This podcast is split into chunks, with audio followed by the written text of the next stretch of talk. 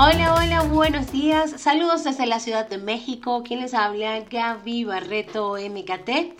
Y por supuesto, como todos los jueves, vamos a hablar del maravilloso mundo digital, pero sobre todo de lo maravilloso que es hacer dinero desde casa. Fácil, fácil no es, pero para eso los enseño, los ayudo y los eh, guío para que puedan aprender y hacer dinero desde casa a través de Internet.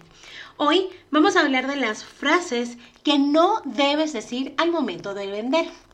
Como punto número uno, elimina la palabra compra de tu vocabulario al momento de vender. En la mente del consumidor, ese término está asociado con un gasto y por supuesto que nadie quiere gastar en momentos de incertidumbre económica. Recomiendo que la sustituyas por una experiencia. Por ejemplo, si vendes servicios de Internet, puedes preguntar, ¿desea disfrutar de mayor velocidad en su conexión de Internet? Si ofreces eh, paneles solares, por ejemplo, la pregunta sería, ¿desea disfrutar de agua caliente en su hogar sin aumentar su factura de luz? A ambas preguntas la respuesta seguramente siempre será un sí. Así que esta es una excelente manera de comenzar una venta. Número 2. No utilices la palabra contrato.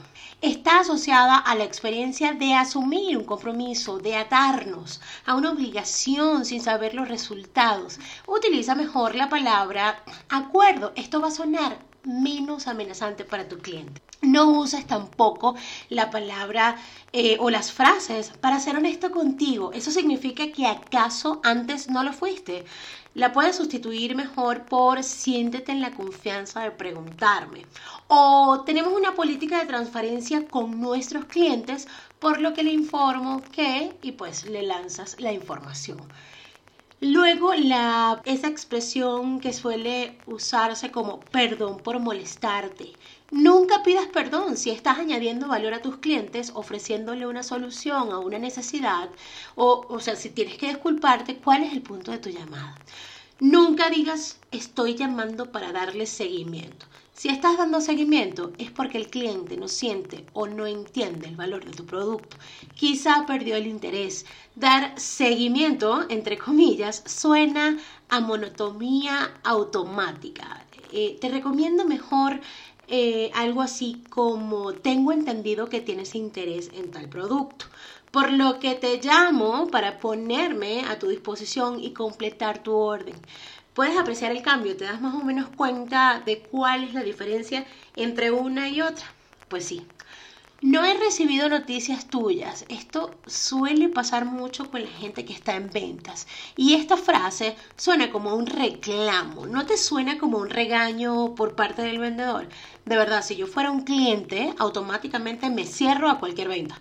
Quizá al cliente no le interesa el producto o no es su prioridad ¿Qué te parece mejor si cambias esa estrategia y le ofreces valor enviándole de pronto un correo electrónico con noticias de interés sobre ese producto o sobre otro producto que tengas dentro de tu empresa? Eso sí, sin ventas, sin reclamos. A nadie le gusta que lo regañen. Otra cosa es que no trates al cliente como un genérico. Por ejemplo, sé que eres una persona sumamente ocupada o personas como usted merecen lo mejor. ¿Qué significa esto de verdad?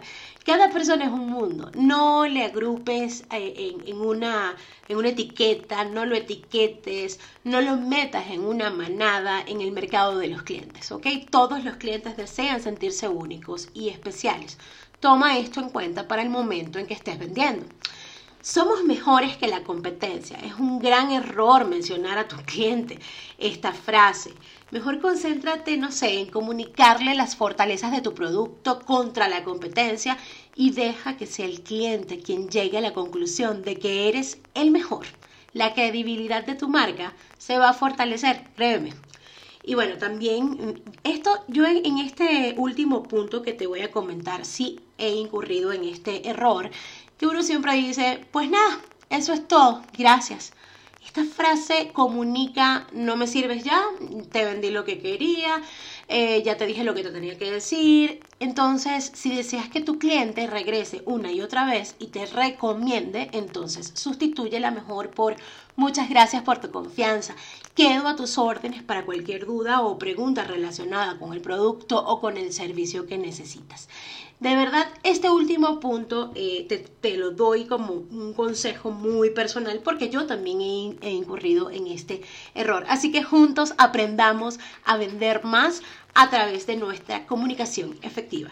Muchísimas gracias por escucharme. Un saludo desde la Ciudad de México a todos los que me escuchan. Y si quieres ampliar más esta información, puedes eh, seguirme a través de Spotify como arroba Gaby Barreto MKT, donde podrás encontrar todo el contenido. Y puedes seguirme a través de Instagram como arroba Gaby Barreto MKT para ampliar esta información y otros temas de marketing digital y redes sociales. Bye bye.